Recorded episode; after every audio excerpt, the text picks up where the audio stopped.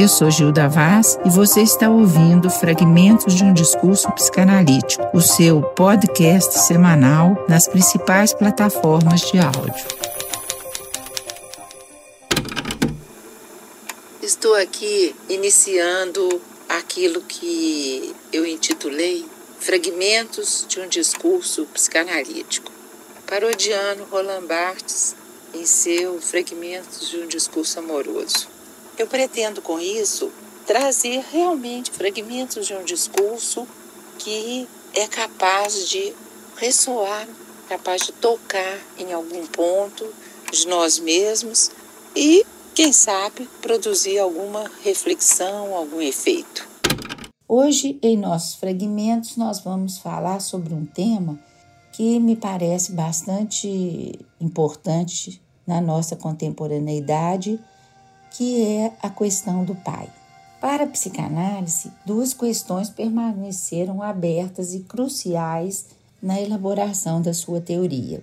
Uma delas é o que é uma mulher, ou, né, em outros momentos, Freud questiona o que quer uma mulher. E a outra, o que é um pai.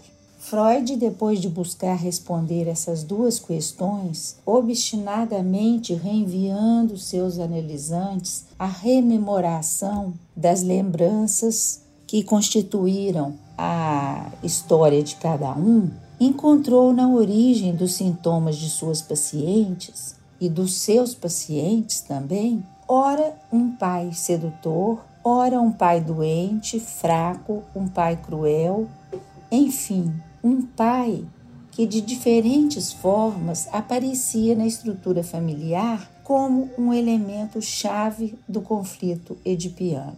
O que chama nossa atenção é um dado frequente encontrado nos casos relatados por Freud: a doença, a falha moral ou a morte do pai, que é o que prenuncia o estatuto de falha ou de falta do pai para a psicanálise. Isso me faz lembrar né, das últimas palavras de Cristo na cruz: Pai, por que me abandonaste? Eu faço essa citação porque é, isso remete exatamente a essa questão da falta do pai, da falta no sentido assim, né, desse pai que falha num certo momento. E quando eu falo do pai, eu não estou falando da pessoa do pai, eu estou falando de dessa função do pai que tem a função de marca simbólica pela qual nós nos constituímos. Também num outro momento, na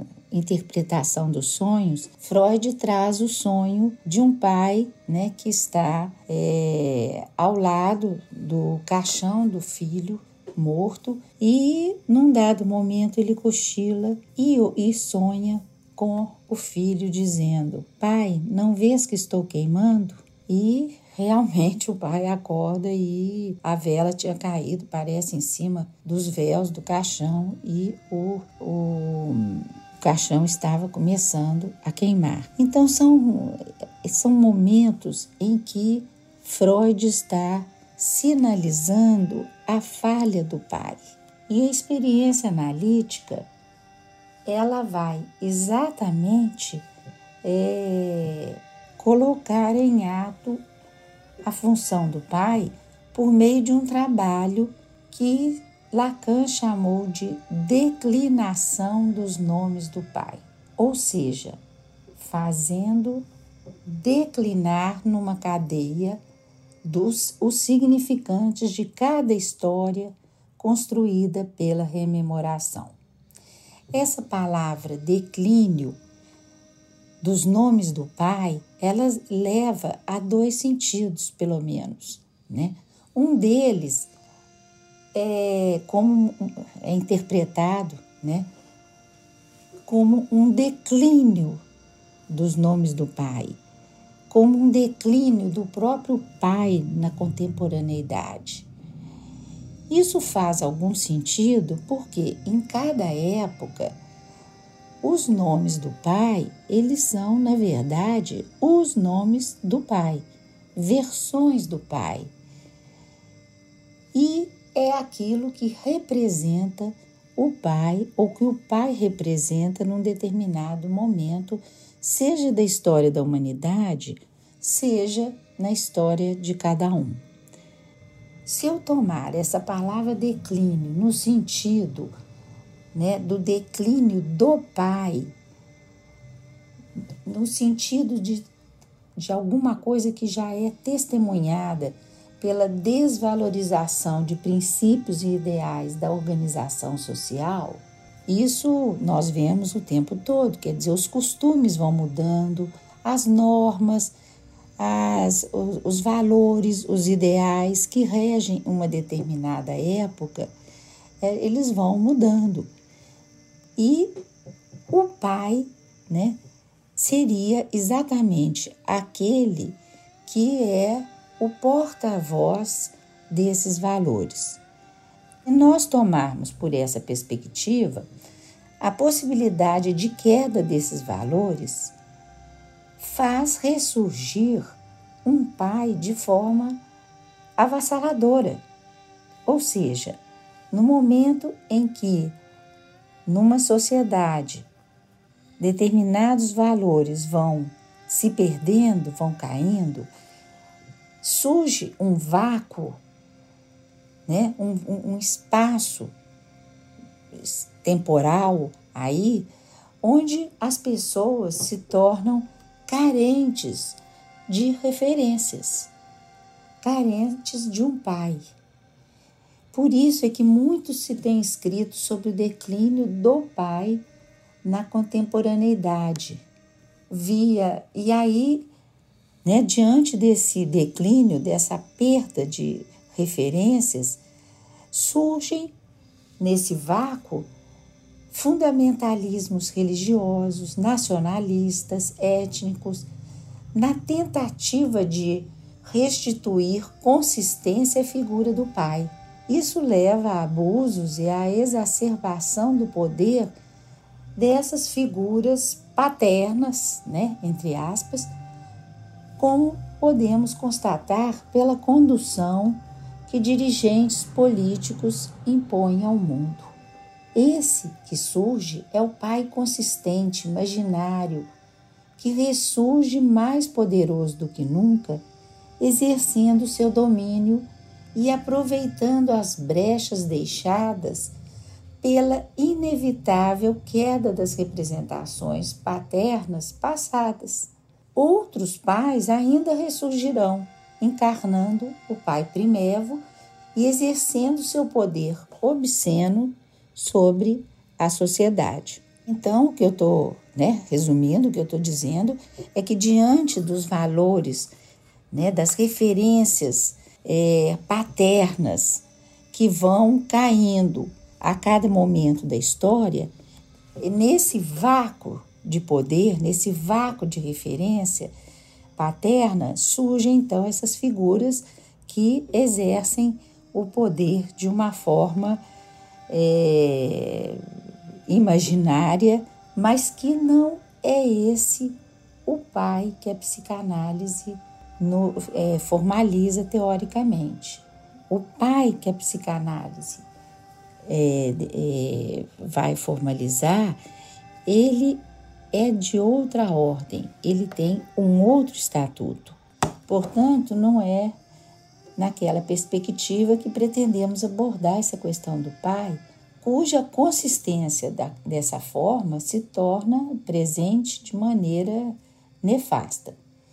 O pai que iremos focar aqui, ele também surge do declínio, mas no sentido do verbo declinar que se opera com a linguagem até, né, isso no trabalho analítico, até se extrair o que há de real na estrutura, a marca no real, a marca desse Pai fundador que nos sustenta. Para que nós possamos, nos momentos de mudança, né, de transformação da própria sociedade, de nós mesmos, da queda das referências paternas, suportar, dar conta e criar novas referências. Estamos falando então de um pai real, ou seja, de uma marca fundadora, né? Nesse lugar em que o pai falha, onde não há um saber absoluto capaz de nos guiar com garantias e segurança nesse mundo, nessa nossa vida. A declinação deve ser tomada aqui no duplo sentido de declinar os nomes, tal como se declina, se declinava né, as palavras em latim, quem estudou latim, rosa, rose, rosa, né? assim como os verbos, declinar os verbos em suas conjugações. Então, nos, eh, nesse sentido, né, como que as, os nomes, as normas, os costumes, como eles vão né, é, passando de geração para geração. E também o outro sentido, que, né, que tem a ver com o que eu pretendo dizer aqui, é esse sentido que nós é, comumente falamos quando dizemos que o Sol declina todos os dias. Ele declina todos os dias para nascer de novo. Então, declínio, no sentido do verbo declinar, na sua acepção de enunciar o nome, de nomear, fazendo-o passar por todas as suas versões e flexões. Então, numa análise, declinar implica enunciar ou revelar, tomar a palavra e fazer o uso que a riqueza de suas modalidades permite. Esse é o ponto que pretendemos destacar com relação à função do pai, aquela que permite ao sujeito tomar a palavra, se apropriar da sua marca, né? se apropriar do seu traço como sujeito. Pode parecer um ato banal, mas não é um ato que se opera sem uma ultrapassagem, sem um gap, né? que exige um salto, um passo relativamente a uma outra posição no mundo, que é a de sujeito. Então, tal declínio dos nomes do pai não leva a uma falta do pai, nem tampouco a uma ausência de lei. O pai psicanalítico é o responsável pela instauração do desejo, o que faz dele uma função que, ao articular o desejo com a lei, dá suporte à estrutura psíquica. Enquanto a maternidade né, é uma certeza atestada por testemunhos dos fatos, dos sentidos, né, tá vendo ali de onde que a criança saiu, a paternidade se apresenta como uma conjectura, uma hipótese. É preciso um cálculo, é preciso uma uma, um trabalho psíquico mais além do que os sentidos para poder deduzir e saber quem é o pai. Né? A gente vê que até mesmo por uma prova de um teste de DNA, o que foi preciso né, se inventar para se fazer um teste capaz de descobrir a paternidade. Então, a paternidade é alguma coisa que está além do mundo dos sentidos. Então, é isso que nos possibilita, é esse estatuto desse pai que nos possibilita lidar com a queda dos valores ideais que nos serviram de referência durante épocas passadas. Eu digo referências e não suporte. Quando esses valores mudam, nós vamos buscar outras referências, mas o que nos possibilita este movimento é termos como suporte a marca, o traço de um pai que se instalou em cada um de nós na nossa constituição, né, simbólica da nossa estrutura psíquica né, e que nos constituiu como sujeitos. Só para terminar, acrescento que, se não alcançamos esse suporte psíquico, que é essa marca simbólica fundadora do pai, ficamos à mercê de pais imaginários, tirânicos, onipotentes, como diz, aproveitadores, né? E nos tornamos iludidos de que eles nos darão esse suporte. É sempre a ideia de um pai salvador.